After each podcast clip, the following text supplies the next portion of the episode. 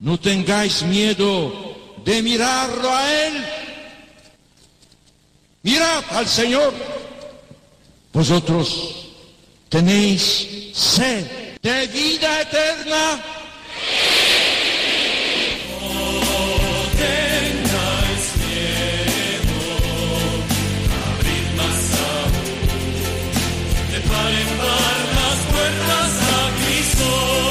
Comienza No tengáis miedo con el padre Juan Francisco Pacheco.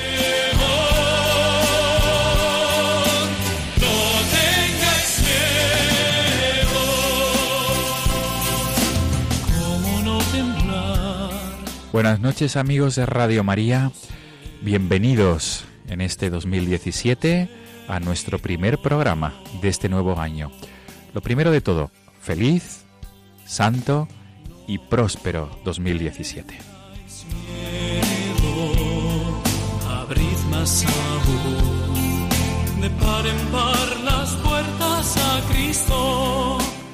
Ayer, domingo 1 de enero, hemos celebrado la Jornada Mundial por la Paz con este mensaje, no con el mensaje tan explícito del Papa Francisco, para poner cada uno de nuestra parte a la hora de conseguir este don de Dios, que es la paz en el mundo, en nuestra sociedad, en nuestras familias y en todos nuestros ambientes. No tengáis miedo.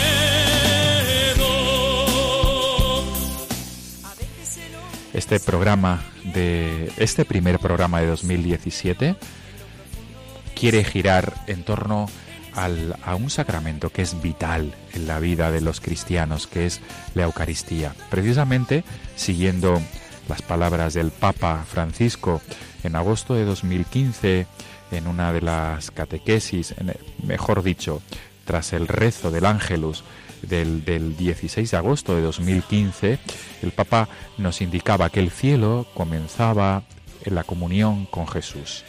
Vivir en comunión real con Jesús sobre esta tierra nos hace pasar ya de la muerte a la vida. Y como este primer programa quiere hablar de esperanza, como todos los demás, pero este primer programa de 2017 quiere ser un canto a la vida, un canto a la esperanza, un canto sobre todo a perder el miedo y a pensar, ¿no? En, la, en Jesucristo como la, la columna, la, la fuerza que nos sustenta y que nos da esperanza para vivir y para luchar.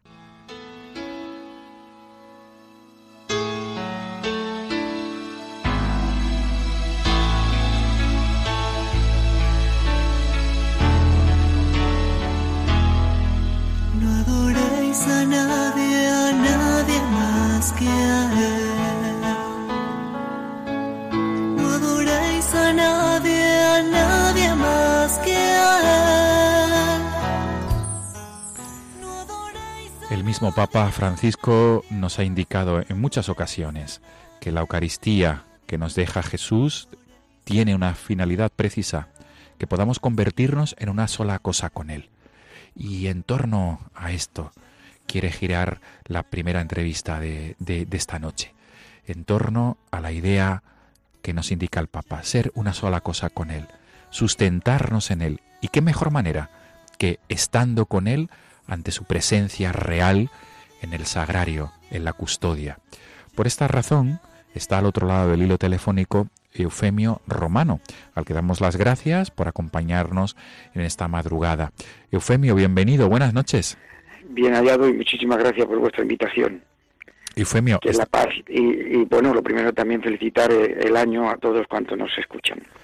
Eufemio, estamos escuchando de fondo el tema que tú mismo has escogido, No adoréis a nadie. Sí, es, es un tema extraordinario, a mí me emociona mucho y además eh, es que es lo que da fuerza, fue también el, el canto, digamos, de entrada cuando se inauguró la capilla nuestra en, Toledo. Y la verdad es que es extraordinario, es que lo hice todo ahí, solo él nos puede dar. Pues vamos a, pues Eufemio, vamos a escuchar un poquito este tema, que sé, que sé, que sé que te emociona. Sí, sí, mucho, mucho. No adoréis a nadie, a nadie más. Escuchéis a nadie, a nadie más. No pongáis los ojos en nadie más.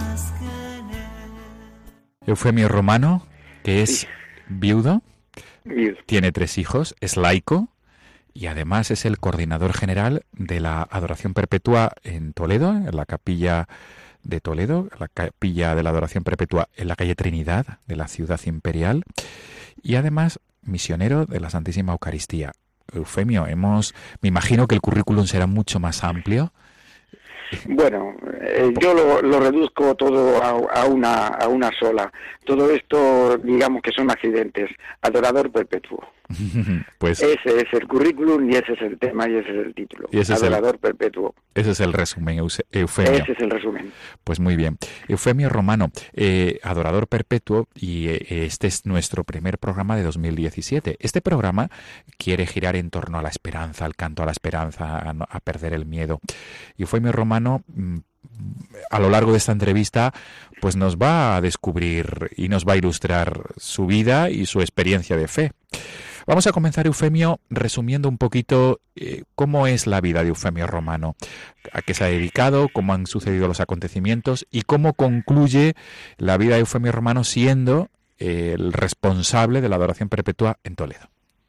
Yo ya tengo 72 años, entonces, bueno, pues eh, siempre la Eucaristía me ha traído, me ha traído no tanto como, no tanto como ahora, pero el, el núcleo de, la vida mía está en la, está en la Eucaristía desde hace muchos años. Eso no quiere decir que no haya habido, como en toda la vida de todos, periodos más, más fríos, digamos, ¿no? Bueno, pues cuando dejé de trabajar eh, por, por jubilación, pues eh, en aquellos tiempos era también guía de talleres de oración y vida, y luego después cuando se inició la apertura de la predicación de la adoración perpetua aquí en Toledo, pues me propusieron ser coordinador general y al Señor no se le puede decir que no. Y, y aquí estamos. Y a lo largo pues, de estos 12 años que llevamos, pues las gracias eh, de, la, de la Eucaristía, del Señor, la acogida, eh, ese estar esperándonos continuamente cuando llegamos, ese abrir las cortinas y ver qué, qué, te está diciendo te esperaba, pues eso es eh, lo que da la fuerza y lo que da la vida para seguir a, adelante y es lo que nos mantiene viva la esperanza. Sí, Eufemio, mmm, quizá haya oyentes, quizá, que no sepan lo que es la, el, adoración perpetua. Bueno, brevísimamente, la adoración perpetua es un, un templo, un, lugar, un faro en la noche de, del tiempo donde el Santísimo está expuesto las 24 horas del día, todos los días del año, sin interrupción. Quien quiera y a la hora que quiera puede ir a una capilla de adoración perpetua.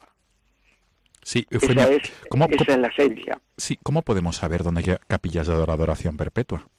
En bueno, España hay y en una, el mundo. Hay un, sí. En España sí, hay una página que es eh, adoración perpetua.info, uh -huh. repito, adoracionperpetua.info, y ahí aparecen todas las capillas que hay en España, que ahora mismo son 47. Uh -huh. Repartidas. Y alguna más que están, sí, repartidas por toda la geografía. Por todas las diócesis. Por tanto, triple W. No, todas, no, no, no. no. Todas, las diócesis todas no. Las diócesis no tienen. Hay muchas que todavía no tienen. Uh -huh. Porque eh, hay muchas diócesis que tienen tres o cuatro uh, capillas de adoración. Uh -huh. Hay muchas. ¿eh? Por. Pero vamos, estamos ya casi en todas las regiones. -huh. Casi. ¿eh? Porque en La Rioja, por ejemplo, no hay. Eufemio. El país por... está completo. Por tanto, www.adoracionperpetua Punto info. info. Muy bien. Eufemio, entonces, eh, cualquier persona que quiera dedicar, ¿cómo, cómo se suele hacer, Eufemio? ¿Semanal? Mensual? Bueno, no, es una, el, el, adorador le dedica una hora, un día a la semana, como mínimo. Eh, si alguno quiere dos o quiere otras horas, pero es una hora a la semana. Uh -huh. eh, siempre en el mismo día y siempre a la misma hora. Se establece una, hay establecida una cadena de adoradores que unos a otros van van eh, cediéndose el turno, se establece, como digo, una, una, una cadena, los dos primeros eslabones eh, son María y José, o como algún otro adorador dice, no, no, son la apertura y el cierre. Empezamos con María y terminamos con José, y todos cogidos de la mano de, de, de ellos. Y, y, bueno, pues la inscripción es sencilla, en las propias capillas suele haber fichas de inscripción. Uh -huh. eh, no hay ninguna complicación. Muy bien. La gente tiene miedo por si puede fallar, sí. no hay problema hay muchos coordinadores que se encargan de arreglar cualquier emergencia. Qué bueno. 29 en cada capilla. Qué bien. Eufemio, y pasamos entonces eh, al siguiente plano, que es el, la Eucaristía como nos dice el Papa Francisco, es una antesala del cielo, es una manera de estar con Jesucristo y qué mejor ¿no? que comenzar el año hablando de la Eucaristía, porque es el, gran don ¿no? que tenemos los cristianos, la presencia de Jesucristo. Eufemio, el, en, en tu caso concreto, y si puedes ilustrarnos en otros casos, porque al ser coordinador general de la adoración perpetua, conocerás muchas anécdotas, muchos milagros que son desconocidos, esos, esos, esas, esos toques, ¿no? Esos toques en el interior de tantas personas. pero, pero si te parece bien, comenzamos contigo, Eufemio, ¿cómo la Eucaristía, cómo cómo ha hecho mella en tu vida? Bueno, eh, el trato con el trato frecuente con el Señor va cambiando tu vida de una manera eh, inapreciable por tu parte. Eh, yo lo comentaba hace unos días con adoradores. En estos 12 años hay alguno que sea igual que hace 12 años y todos me decían, no, a todos nos ha cambiado. ¿Habéis hecho algo por cambiar? Poquito, todo lo hace Él. El estar, en, el estar ante el Santísimo es olvidarte de todo. Eh, tengo una amiga que dice que, el Señor nos hace trampa en la hora, porque hay muchas personas que a lo mejor tienen dos horas por la noche y, y le suenan a un cuarto de hora. Estar con el Señor es llenarte por completo de aquel que nunca te va a fallar, aquel que te está esperando. Es frecuentísimo escuchar a todos, cuando llego, veo, escucho como si me dijera el Señor, te estaba esperando porque siempre él va el primero. En mi aspecto personal, bueno, pues yo puedo decir que a lo largo de, toda mi vida, pero especialmente desde que está la, adoración perpetua, eh, he tenido muchísimas, muchísimas gracias, muchísimos favores. Eh, en el transcurso de este tiempo es cuando yo me quedé viudo. Y es muy difícil para un hombre con sesenta y pocos años quedarse viudo. Es muy duro, pero el Señor estaba ahí nunca me soltó de la mano. Entonces puedo decir que para mí ha sido una fortaleza en la fe, una fuerza en la esperanza y una seguridad de que mm, tenía la ausencia física de mi esposa, pero tenía la presencia eh, real a mi lado y los dos juntos.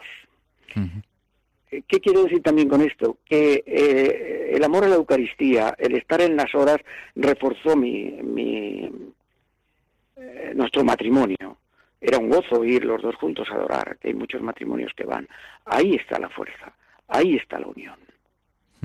Hubo un momento, y me gusta contarlo mucho, y esto ha salido de la Eucaristía, que yo pensaba y le decía al, al Señor, si un día me pides un hijo, ¿qué te diré? Porque claro, ahora lo que pidas, por Dios, así en frío, lo que, miras. Perdón, perdón, perdón, cuando, dices me pides un hijo, ¿qué, querías decir? ¿O qué, quieres decir? Sí, que me, eh, quería decir, me, lo pides, me lo quiero que me lo des, quiero que, muera, que fallezca. Ajá. Como, como, como le pedía a Abraham, ¿no? Sí. ¿Eh? E, era pensando en, ese en ese pasaje de la Biblia. Sí, sí, sí. sí. Entonces, estando un día en, en el hospital con mi mujer, en una de aquellas sesiones de aislamiento por la quimio, pues me di cuenta y dije, ah, Señor, no me estás pidiendo un hijo, me estás pidiendo a mi mujer. 40 años me la has dado, bendito seas. Si quieres la puedes curar, si no es tuya. Eso no puede salir más que de estar horas y horas con el Señor. Claro. Y ocurrió lo que tenía que ocurrir, lo que Dios quería, porque yo le pedía que me la curara para dar testimonio, para tratar de dijo, no, da testimonio de otra manera, vívelo, ahora te dedicas a mí y la verdad es que, bueno, pues eh, son muchas horas, es incontable, es que eh, es ese vivir continuamente y colocarlo en el centro de la vida. El mundo irá bien y tu persona va bien si tú colocas en el centro la Eucaristía. Es que no tengo tiempo para ir, dice mucha gente. ¿Cómo no tenemos tiempo para darnos un, una hora a la semana y estar con el Señor y contarle tus cosas? Son infinidad de adoradores los que dicen, eh, yo he cambiado y cuando voy encuentro la paz que no la puedo encontrar en otro sitio. Nos hacen muchos favores, matrimonios arreglados, eh, personas eh, con depresiones que no necesitan seguir en psiquiatras. el, abanico es enorme, pero como los programas no, no, no, tenemos mucho tiempo, yo voy a, voy a dar dos, dos mm, testimonios muy, muy, muy bonitos. Adelante. Abrimos la capilla y había una señora que su marido nunca le ponía pegas para, para ir a la iglesia.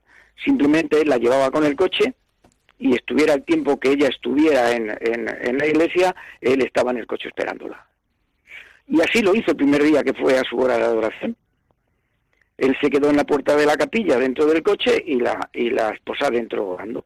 Cuando salió, le dice el marido, Mari Carmen, nos casamos para estar juntos en todo. Sí, efectivamente. Bueno, pues a partir de la semana que viene yo me vengo contigo a la adoración y empezaré a recuperar mi vida religiosa. La vida de fe. La vida de fe.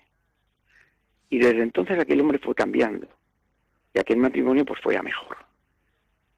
Esos, esos son los, es que son, son milagros pequeñitos, son milagros de cambiar la vida, como a un, a un joven que, que le descubrieron en, en, el mismo tiempo una diabetes grave, lo dejó la novia, le cambiaron forzosamente el trabajo, vino, recaló en Toledo. Y él daba vueltas por Toledo. Iba viendo monumentos, iba viendo las cosas y por la tarde, pues una tarde pasó allí. Ah, pues aquí se está muy bien. Y allí se quedó. Él pasó a ver qué había allí adentro. Sí. Y bueno, ¿y por qué no me voy a dedicar yo a, voy a venir aquí una hora todos los, toda la semana? O sea, al fin y al cabo, porque vio por allí la, la propaganda. Pues bueno, pues se apuntó. Y entonces me comentaba, y mi vida cambió. Todos estos problemas, yo había estado alejado de la, de la, de la vida religiosa, de la fe, de la práctica, mis padres sí eran practicantes, yo había oído hablar de pequeño de esto de la adoración y de todo esto, pero yo no le hice nunca caso. Y aquí vine, y desde entonces pues empecé a superar todos estos traumas que tenía, empecé a superar toda, toda mi propia enfermedad, a llevarla de otra manera y al cabo del tiempo me di cuenta que yo no le había dado nada al Señor.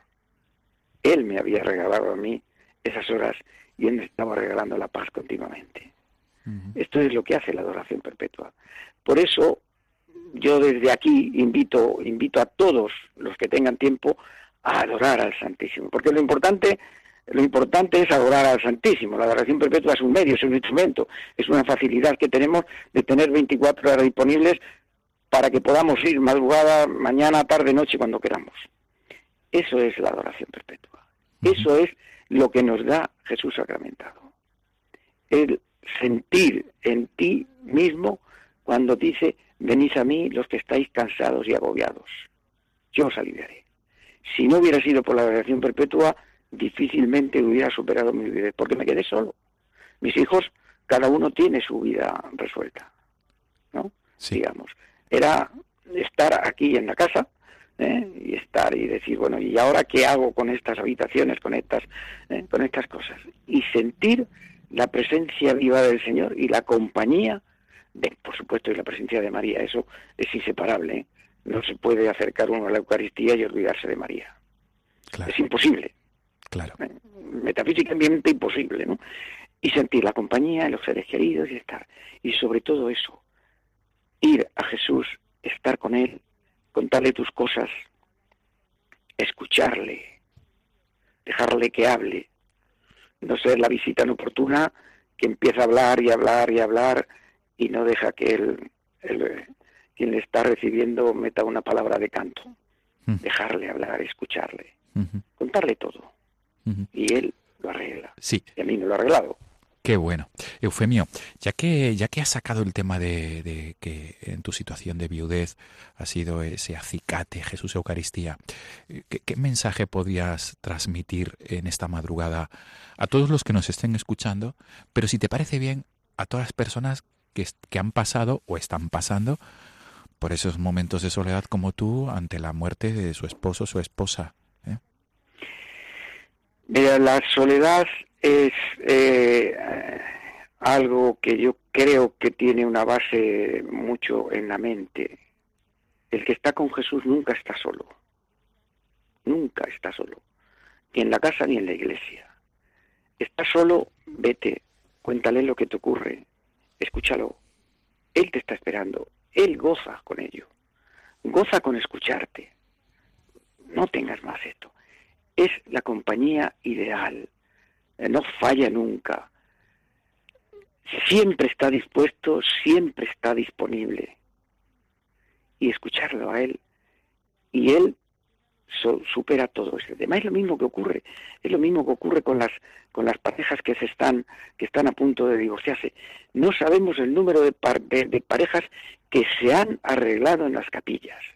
Yo conozco algún caso de parejas de novios que han reñido y eran adoradores, ¿eh? se han separado y luego después han visto que era y han vuelto a la propia adoración y han unido sus, sus soldades.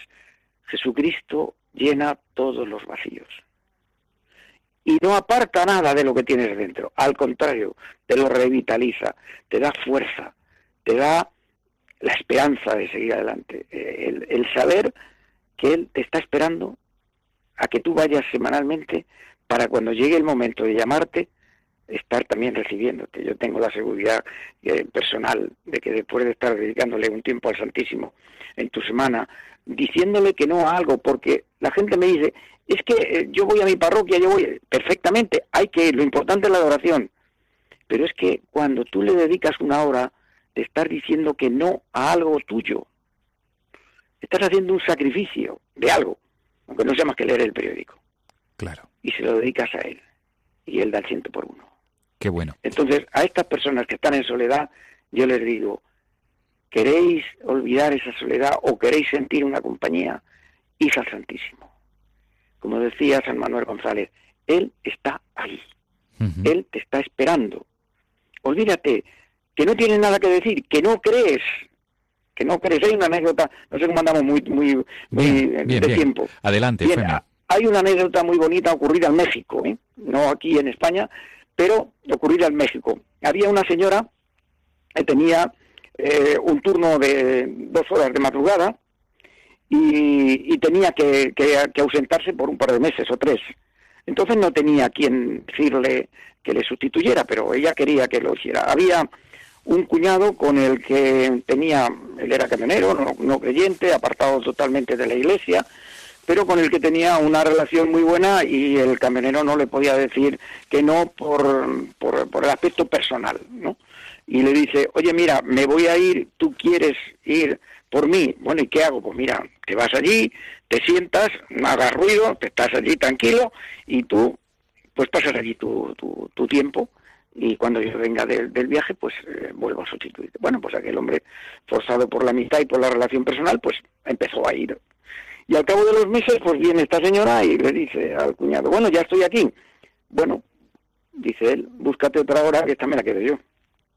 Hay mucha gente no creyente mucha gente no creyente, que además nos lo dicen, mira, yo no, soy creyente, soy agnóstico, no soy practicante, no, pero me vengo aquí y encuentro la paz que no encuentro en ningún sitio. Siento una compañía, no sé de qué, no sé de quién, pero la paz la encuentro aquí. La esperanza, y claro, al final cambian. Claro. Claro. Al final cambian. Al final viene la conversión, viene la confesión, viene el reconocimiento, etcétera, etcétera, etcétera. Muy bien. Porque, porque es así. Muy bien.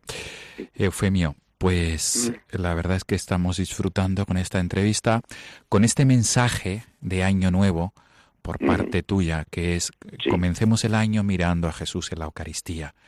Comencemos el año pensando en que nuestros problemas, lo acabas de decir parafraseando el Evangelio, venid a mí todos los que estáis cansados y agobiados, que yo os aliviaré. Pues este es el lema de la capilla nuestra. Qué bueno. Eufemio, este programa precisamente tiene este objetivo, lanzar un mensaje de esperanza, un mensaje siempre de fundamentar nuestra vida en Jesucristo, que es el que nos saca de todos los apuros y nos y da sentido a la vida y al dolor y al sufrimiento. Sí. Eufemio, Eufemio Romano, coordinador general de la Adoración Perpetua. Adorador Perpetuo. Adorador Perpetuo, Eufemio, Eufemio Romano. Esto es pues un placer que nos hayas acompañado en esta madrugada del 2 de enero.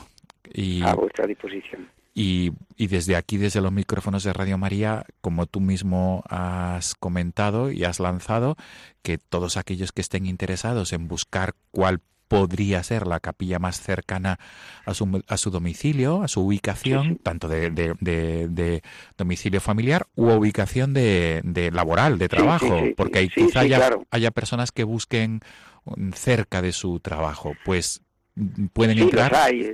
Pero yo quiero decir, con, con vuestro permiso, una cosita. Sí, Y es que no tengan miedo a inscribirse, a ir a una capilla. No es compromiso con nadie, sin miedo. Con el Señor no hay que tener miedo. Luego la gente dice, bueno, luego lo pensaré. Las cosas con el Señor no se piensan, se hacen. qué bien. Eufemio, como decíamos, eh, pueden saber cuál es la capilla más cercana a su domicilio o al lugar de trabajo o cualquier lugar entrando en esa página web eh, www.adoracionperpetua.info. Exacto. Ahí tienen las direcciones, eh, los teléfonos de los coordinadores de contacto y tienen además también una información amplísima de, de- de- sobre la adoración perpetua, sobre lo que es. Tienen también pues eh, mensajes de, de los, de los papas, escritos de, de personas interesantes, testimonios a mogollón, perdona la expresión. ¿Sí? O sea que es una página que es- está muy bien, está es muy sencilla y además pues, pues ayuda y le, le aclaran todas las cosas. Pero lo esencial es entregarse, darse, abandonarse y no tener miedo. Él lo da todo. Pues De él nos viene la esperanza. Eufemio Romano, mil gracias por atendernos. A vosotros por llamarme. Y feliz, santo y muy próspero en Jesucristo, año nuevo, Así es. año 2017. Ojalá, ojalá que la adoración al Santísimo Sacramento, y esa es nuestra petición y nuestra, aumente de día en día, porque eh, hacía referencia al Papa Francisco. Él eh, no hace mucho tiempo que decía, eh, tenemos esta carencia ahora mismo en la iglesia. Adoren, adoren, adoren a Dios. No tengan miedo a perder ese tiempo de estar ahí con Él. Vamos a pedirle, a, a rogarle, a no sé qué, estar. Muy bien. Muy bien, pues estamos escuchando ya ese tema escogido por Eufemio Romano, adorador perpetuo de la Eucaristía, no adoréis a nadie. Con él nos despedimos y un abrazo, Eufemio.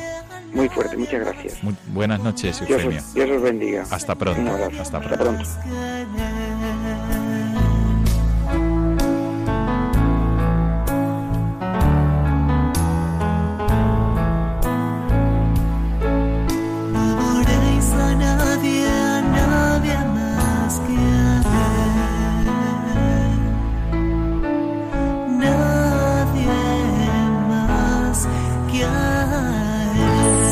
Están escuchando No tengáis miedo con el padre Juan Francisco Pacheco.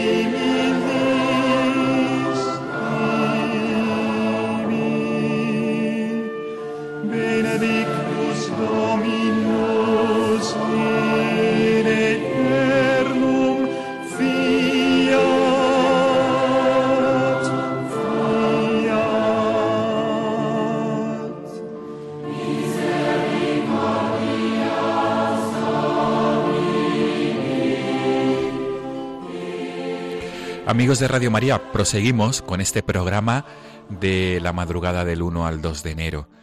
Estamos ya en 2017, hemos tenido nuestra primera parte dedicada a la adoración eucarística como ese don, ese regalo y qué mejor manera de comenzar este nuevo año que hablando de la Eucaristía, hablando de la adoración al Señor en la Eucaristía.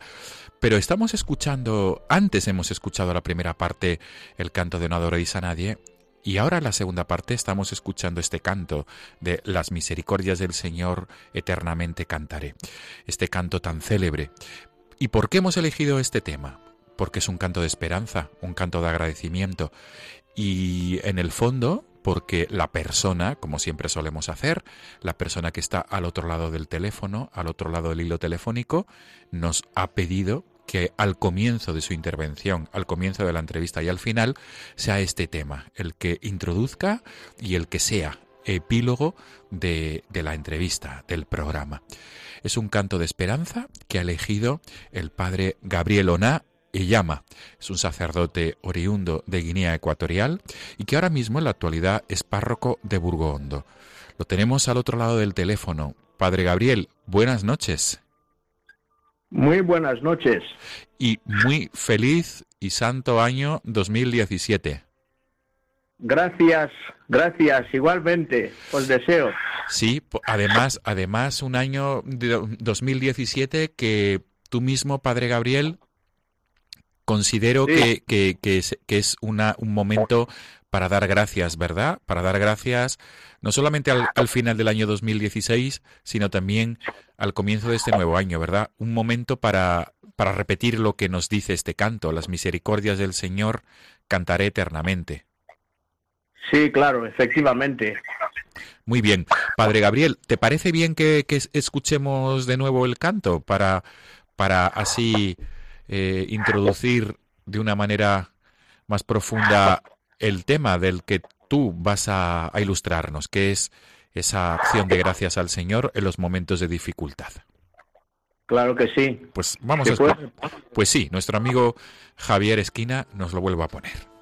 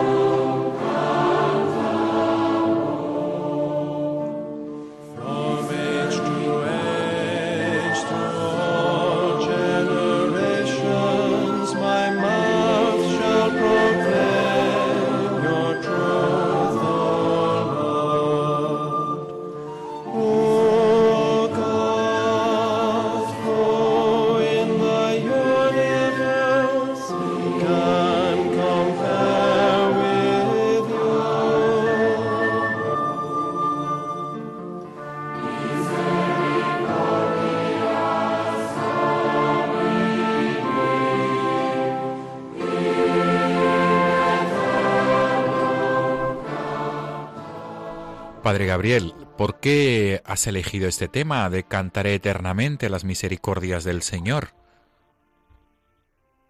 Pues eh, yo digo, no que diría, sino que lo he escogido porque mi experiencia personal ha sido casi envuelta dentro de esta misericordia del Señor. Uh -huh. Desde que descubrí que Dios estaba presente en mi vida hasta la edad que ya tengo, mmm, le siento muy cercano y le siento como un Dios misericordioso uh -huh. y en, en, detalles concretos. O sea que, y, fui, y puedo decir que fue un, un, es el mejor regalo que he tenido en mi vida, aquellos sacerdotes que mi tierra me dieron la fe y me enseñaron a hablar con Dios cara a cara como un hombre habla con su amigo. Eso dice, lo aprendí del libro del Éxodo, ¿no? Que Moisés hablaba con Dios cara a cara como un hombre habla con su amigo. Pues este ha sido el camino que he estado haciendo y que el Señor ha estado haciendo conmigo a lo largo de estos años. Muy bien. Padre Gabriel, mmm, vamos a ir introduciendo y vamos a ir, eh, digamos, concretando detalles de tu vida. Tú eres Gabriel Oná, eres oriundo de la diócesis de Ebebellín, en sí. Guinea Ecuatorial, la zona continental de Guinea. Sí. ¿Y dónde, cómo se desarrolla tu infancia? ¿Cómo tiene lugar aquellos primeros años de tu vida? De tu vida? Bueno, eh, eh, soy de la diócesis de Bebeín, pero en, en, un pueblo, de un pueblo que se llama Sausomo. Uh -huh. Pues sí, eh, resulta que de niño es cuando llegaron los misioneros claretianos a este pueblo y establecieron ahí su parroquia. Y nosotros fuimos los primeros monaguillos que nos apuntamos a, a la misión y a colaborar y tal pero ya desde ahí empezaron ya a mandarme a los colegios, me fui a, a estudiar en, en, el internado de, que tienen los claretianos en Niefan, y ya cuando terminé ahí, es cuando me trasladé a Bata, y conocí a los misioneros Verbum Dei, que también están aquí en España y justamente tienen su sede en Loeches, ahí en Madrid. Y ya, sí, Sí, sí, sí, perdón, perdón, Gabriel. Adelante, sí. Sí. Y sí, estando ahí, pues eh, me dieron la fe, me enseñaron a orar. Mm, es cuando empecé a ver que en mi vida había sido pues un constante, una, una constante, una experiencia constante de la presencia de Dios. Porque me quedé huérfano a los 14 años. Murió mi padre y, y ya éramos 10 en la familia. Entonces mi madre tenía que apañársela como podía para cuidarnos. Y a pesar de todo esto, pues el Señor ha estado ahí cuidándonos a través de ella, ¿no? A través de su cariño, de su compañía, de su... Entonces fue mi madre la primera persona en quien descubrí esta huella de Dios, ¿no? La huella misericordiosa de Dios.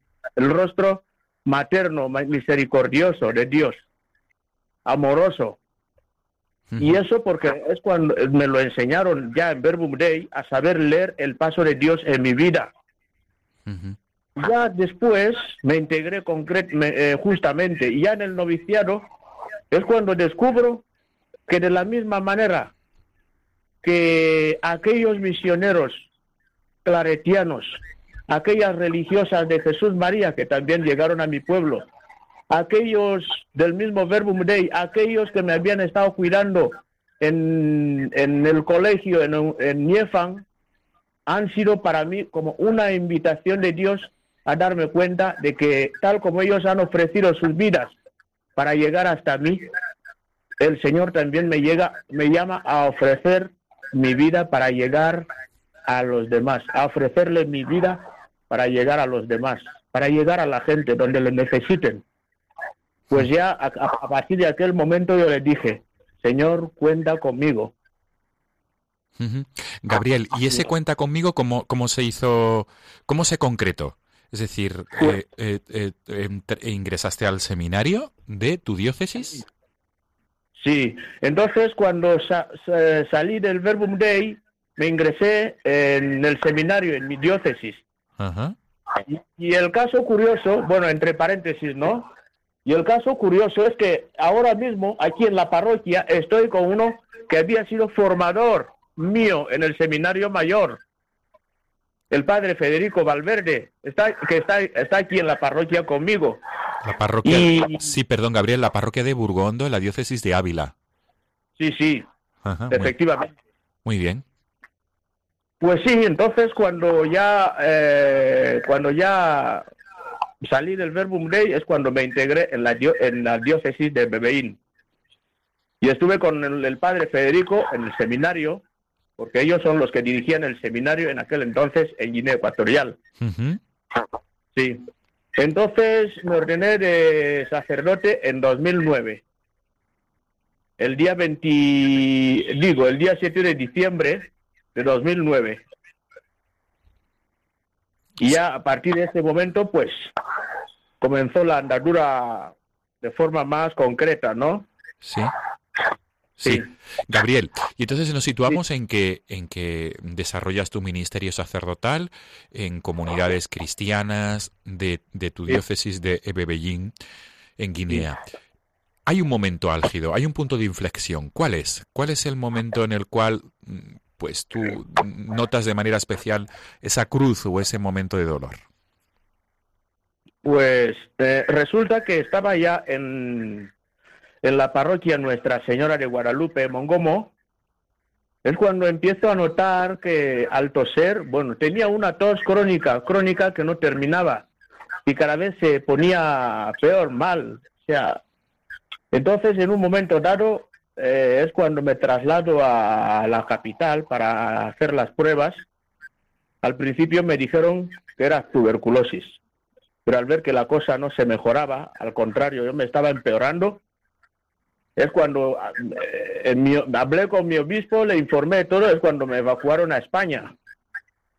Pero la cosa fue que, una, o sea, la- fue lo más sorprendente para mí, que yo que esperaba que me iban a curar de tuberculosis, al final me dicen que, que no es tuberculosis, que es cáncer ya incluso en fase terminal.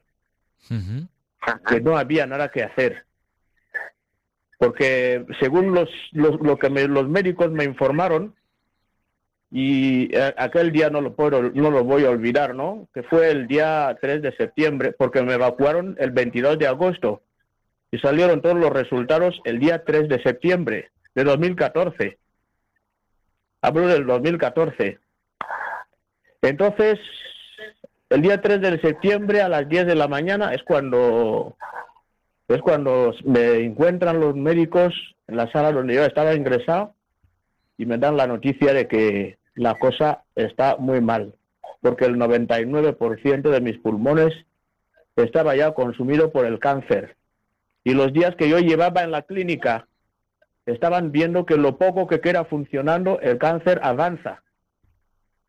Sí, Y que ha hecho, sí, ha salido de los pulmones y ha, ha llegado al, al tubo digestivo, el estómago lo tengo destrozado y de hecho en la garganta ya me costaba tragar incluso la saliva porque estaba lleno de tumores. Sí. Y, Ga- Gabriel, ¿y esto tiene lugar en España? ¿En, qué- en qué clínica te, te pudieron eh, dar los resultados? Eh, fue la clínica, eh, la clínica universitaria de Pamplona, de, Ujú. de Opus Dei. Sí, la, la clínica de la Universidad de Navarra. Entonces, Gabriel, en ese momento tu, tu perspectiva de la vida pienso que cambió, ¿verdad? Y tu, Perfecto, eh, eh, dio, sí, sí, dio un giro total.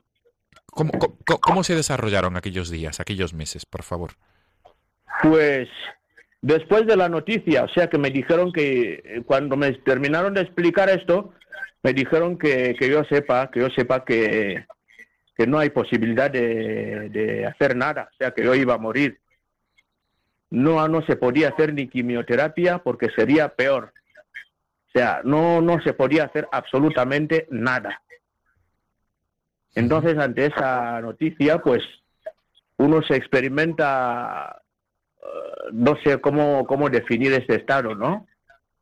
Que no sabes cómo empezar, ni qué pensar, ni qué, qué hablar, ni qué decir, ni, o sea que, total, me quedó, me quedé, pues, no sé si es la palabra exacta en español, atolondrado, ¿no? Sí, efectivamente, muy bien. Sí. Perplejo, atolondrado, sí. Sí.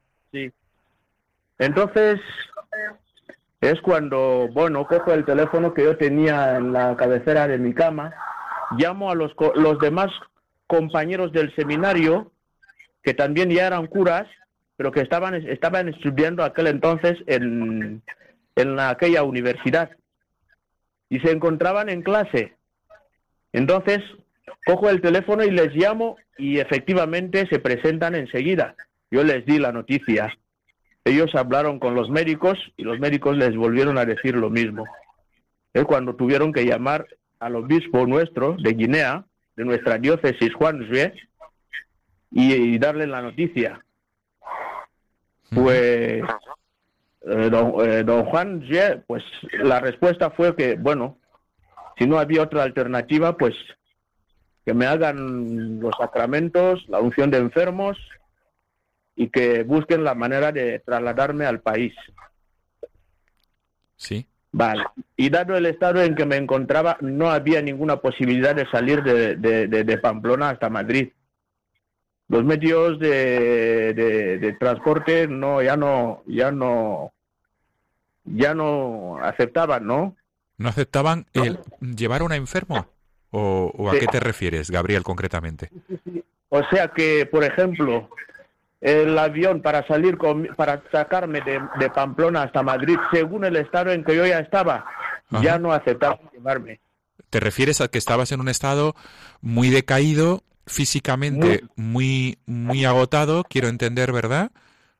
Sí, Y estabas en Entonces- estado, per- perdón por la expresión, Gabriel, estabas en estado agónico, ¿verdad? Quiero entender. claro que sí. Entonces me hicieron bajar a la UCI y ahí estuve un buen tiempo. Bueno, en todo este momento, pues llegó el obispo, me asistió, habló con los médicos, le volvieron a decir lo mismo y bueno, es cuando, bueno, después de que él me alentara en la fe para hacerme recapacitar un poco, yo físicamente estaba decaído. pero mi mente todavía funcionaba bien. Entonces, yo tuve que decir, bueno, lo único, el único, yo soy sacerdote. El único recurso que en este momento tengo es Dios mismo.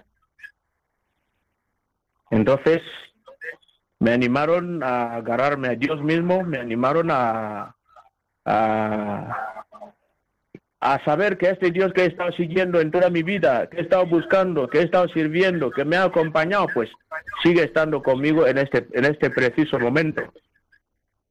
Y sí, entonces, eh, ahora vuelvo a tomar lo, de la, lo, lo del libro del Éxodo, ¿no? Que Moisés hablaba con Dios cara a cara, como un hombre habla con su amigo, ¿no? Entonces yo me acordé de eso y yo le dije a Dios, mira, he sido, llevo cinco años de sacerdote y, y ya me encuentro en esta situación. Llevo toda la vida predicando a la gente que si el afligido invoca al Señor, Él lo escucha y lo libra de sus angustias. También llevo predicando a la gente que quien puso, quien puso la confianza en el Señor y quedó defraudado. Pues ahora es el momento en que yo también tengo que experimentarlo, Señor. No me abandones. Ten misericordia de mí, que soy un pobre pecador. Claro. Y, y entonces, Gabriel, los Sí. acontecimientos posteriores, ¿cómo se desarrollan? ¿Dónde Pues se... los acon- Sí, perdón, Sí. Gabriel, ¿dónde se encuentra? ¿Cuál fue el cambio? ¿Qué ocurre? ¿Por qué, por qué este canto de acción de gracias que tú mm, decías al principio que constantemente invocas? ¿Qué ocurre, Gabriel? Pues, pues resulta que eh, allá voy, sí. Eh, el día 14 de enero de 2015 es cuando me sacaron del- de la clínica y ya me llevaron definitivamente a la residencia sacerdotal porque no había nada que hacer. Y los médicos me lo repetían siempre. O sea que de eso que tú les preguntas si no hay posibilidad de hacer trasplante, si hay posi- si no hay posibilidad de, de, de, de operar o de pues nada, no había nada, ninguna posibilidad. Entonces me llevaron a la, a la residencia de, las, de los sacerdotes. Yo estaba ahí con los compañeros de Guinea. Sí, Pues fue el momento en que, bueno, agarrándome a la fe, uno. Segunda cosa, sentí una fortaleza, físicamente yo estaba débil, pero espiritualmente yo me sentía tan fuerte porque todo el país, los lugares donde yo había trabajado como sacerdote, cuando se enteraron de mi estado, todos se pusieron a rezar, a orar. Hasta llegó una falsa noticia a mi país que decía que yo ya he muerto. Pues en la parroquia donde yo estaba, Nuestra Señora de Guadalupe, me cuentan que el grupo de la adoración nocturna salieron de noche a pedir al Señor que les devuelva al Padre Gabriel. Pues no solamente ellos, en, en la misma ciudad de Bebeín, en la catedral, todos los grupos, porque yo había estado ahí antes de, que estuviera destinado en Mongomo. Todos los grupos de la catedral, todos, todas las misas, todas las misas, tanto en Mongomo como en, en el Bebeín, incluso en la isla de Anobón, que había estado un mes solamente, un mes cuando se enteraron de que yo estaba en esta situación. Bueno, yo sentía la y me llamaban casi todos los días, casi todos los días para fortalecerme. Entonces es cuando yo pues cogí el Salmo 123, ¿no? Pensando en todas aquellas personas que rezaban por mí. Y yo les decía, yo decía al Señor, ahora como están los ojos de los esclavos, fijos en las manos de su Señor, así están nuestros ojos ahora puestos en el Señor, esperando que haga sí, sí, sí, Gabriel, se entiende perfectamente y comprendemos también que eh, te emociones a, a- a- a pesar de que, ha, de que ha pasado el tiempo. Entonces, en este momento, Gabriel, tiene lugar un giro inesperado, ¿verdad? Tu, tu, tu, tu enfermedad. Y ese giro es que te que, que, que- que cambia, ¿no? Que cambia la situación y, y, y, Sí. y eres- y, y- y- y- y de la noche a la mañana te dicen qué. ¿Qué te dicen, Gabriel? Es que ocurrió, ocurrió que, bueno, desde el mes de enero que me sacaron del hospital, ya estábamos al mes, en el mes de mayo. Sí, Entonces el padre Pedro, un claretiano, sí, sí, me llama desde la isla de Anobón a las 5 de la madrugada. sí. Me dice, estamos, hoy es día primero de mayo. Está, el pueblo de Anobón nos hemos reunido, estamos enfrente de la iglesia. Sí. Vamos a empezar el rosario de la aurora. Vamos a pedir a la Virgen que te devuelva la salud. Únete a nosotros. Entonces, y como yo tenía la- el rosario en la cabecera, apagó el teléfono, pero yo, yo empecé a rezar unido a ellos. Y después, el día 15 de mayo, salió él, le pagaron billete para venir a verme en España Sí, encontró ahí en Pamplona. Sí. Después, cuando volvió, es cuando empezó el cambio. Tenía el oxígeno a veces a 10, me- a 10 litros por minuto. A veces llegábamos a 15 litros por minuto porque mis pulmones casi ya no trabajaban nada. ajá, Entonces, ¿qué ocurre? Empecé a notar que el oxígeno me ardía dentro de los pulmones, o sea, que hacía como un ardor y tal. sí, Y empecé a toser. sí, Dicen los compañeros, mirad, eh, parece que esta máquina me está molestando. ajá, A ver si podemos reducir esto. Entonces tuvimos que reducir de 15 litros por minuto a 4 litros por minuto. Sentí alivio. Sí, Entonces, vale, dos semanas después, sí, otra vez empecé a toser. Vuelven, vuelven a, re- a reducirlo a 2 litros por minuto. sí, Entonces es cuando se nos ocurre una idea. Vamos a la clínica y entramos en urgencias. Y les decimos que estamos, estoy grave. No sabemos lo que pasa. Sí, Entonces, claro, así lo hicimos. Al llegar a la clínica entramos en urgencias y me, me cogieron, me empezaron a- con todos los resultados, todas las pruebas y tal. Y cuando regresan me dicen que mira, en vez de que te estés grave, estamos notando, estamos viendo que el líquido que tenías acumulado en los pulmones ha desaparecido. ajá, eso El oxígeno ha bajado. sí, Y ya después, eh, eh, eh, también hay que subrayar que durante todo este tiempo, vale, los médicos lo que hicieron fue darme otros medicamentos para evitar una posible, otra posible infección que pueda entrar, ¿no? sí, Sí, que mientras el cuerpo tiene esto, pues que no hayan otras infecciones que, que entren. ¿En qué momento notáis o te dicen, Gabriel, estás curado? Que estoy, cu- que, ¿En qué momento me dicen que Sí, estoy curado? sí, Pues cuando ya en agosto sí, de 2015 llego a la clínica. sí, Sí. Y les comento que ya voy al gimnasio, a los médicos. O sea, cuando yo llegué, les, eh, eh, eh, fui donde yo estaba ingresado. sí, Saludo a todas las enfermeras que estaban ahí. sí, Me dicen, señor, ¿usted qué quiere? sí. Digo, ¿cómo que usted qué quiere? Os he venido a saludar. Soy yo, Gabriel. ¿Y cómo- Gabriel. ¿Y cómo se quedaron? Bueno, se fueron llamando a las demás, venir a ver esto, venir a ver esto, ¿no? Sí, sí, sí, sí, sí. Y entonces, digamos que en esos meses fuiste curando, te, te fuiste curando paulatinamente hasta Paulatinamente. y, y Hasta hoy. sí, y entonces y cuando te dan el alta en la clínica universitaria, ¿qué te dicen? Gabriel, ¿estás curado definitivamente? ¿No tienes cáncer? Me dijeron, mira, lo que quedan son cicatrices y cada vez que voy a la revisión es lo que me siguen diciendo. Incluso el pasado día, el pasado viernes Sí. vine de Pamplona para las revisiones estas. Sí, Me han enseñado los pulmones. sí, Me dicen, mira la, la, la diferencia de Sí. cuando viniste y, y ahora cómo ya estás. Sí. Los, las cicatrices que han quedado, estamos viendo que el cuerpo se regenera y van desapareciendo. sí, sí, sí, sí, sí, sí, sí, sí. Entonces, Gabriel, no cabe duda que la mano de la providencia, la misericordia del Señor ha estado cerca de ti, ha estado contigo. No cabe duda, Gabriel, ¿verdad? Pues, y entonces, Gabriel, desde luego, entonces, ¿qué mensaje de esperanza, qué mensaje de esperanza eh, envías a, a todos aquellos que nos estén escuchando, que estén en esa situación de dificultad por enfermedad? Porque mm, el haberte invitado a nuestro programa de, de esta madrugada, de este 2 de enero, Gabriel, ¿qué, mens- ¿qué mensaje puedes enviar a todos aquellos que nos estén escuchando en esta madrugada, por favor?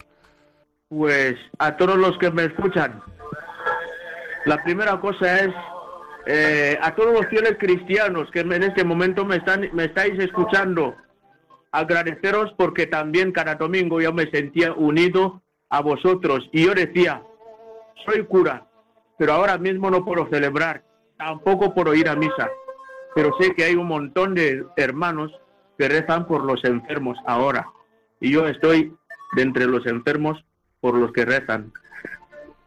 Y también deciros que lo, lo, lo, lo que también dije a mi madre, que el Señor nos ha dado la vida y nuestra vida le pertenece. Él puede hacer de nosotros lo que le, le parece mejor para, el- para nuestro bien. Entonces, si le parece bien que yo eh, me vaya con él en este momento, pues no es para que os pongáis contra él, porque somos propiedad suya. Pues Él me- sí, Gabriel, pues qué, qué, qué, qué mejor manera de concluir este programa que con este mensaje. Somos de Dios, de Él venimos y hacia Él vamos. No cabe duda, Gabriel, que aquellas oraciones de tu comunidad parroquial, de, tu, de- de la diócesis, de las personas de la diócesis a la que pertenece que a la que perteneces, que es Ebebellín en Guinea Ecuatorial, todo aquello sumó, sumó in- fuerza para, para, para ese cambio, para ese milagro, ¿no? Para esa curación, ¿no? Inesperada de tu cáncer, ¿no? incluso, incluso en la misma capital, en Malabo, Sí, todos los grupos que venían a verme cuando yo estaba en el hospital, sí, pues se metieron a rezar a la oración. De eso que uno se extraña, ¿no? Pero ¿por qué la, tanta gente rezará por mí? sí, Y hasta hoy es mi pregunta. ¿Qué pasa? ¿Por qué tanta gente reza por mí? sí, ¿Por qué? ¿Qué les di? ¿Qué les he hecho? claro, ¿Por qué? claro. Eh, hasta hoy no encuentro respuesta, pero en eso también he experimentado que Dios Sí, es aquel que me está acompañando en este en este preciso momento. Muy y en bien. estas. Muy bien, Gabriel, pues se nos acaba el tiempo, estamos disfrutando muchísimo contigo y sobre todo porque me estás lanzando este mensaje de esperanza a todos aquellos que nos están escuchando. Te agradecemos infinito que puedas estar ahí a través del teléfono acompañándonos y mil gracias, de verdad, Gabriel. Y a nuestros oyentes, pues eso, que sigan encomendándote, también lo pedimos. Que con la oración todo se puede, con la ayuda de Dios todo se puede. Gabriel, terminamos esta entrevista con el, con el tema, escuchando ese tema, ¿no? Que está ya de fondo. Javier Esquina, nuestro técnico, lo ha puesto hace unos minutos.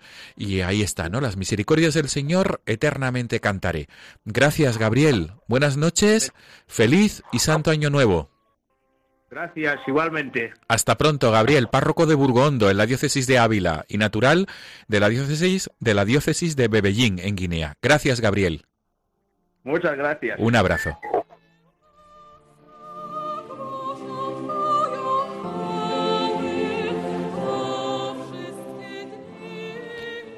Amigos de Radio María, con este tema de las misericordias del Señor, nos despedimos hasta dentro de 15 días, Dios mediante. Les recuerdo el correo electrónico del programa no tengáis miedo arroba radiomaria.es.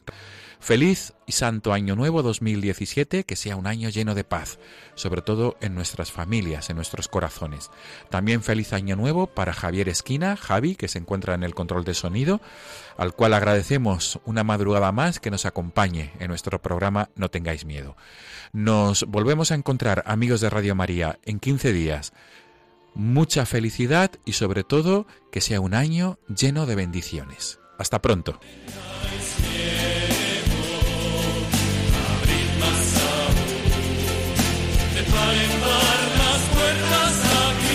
Y así finaliza en Radio María No tengáis miedo, un programa dirigido por el padre Juan Francisco Pacheco.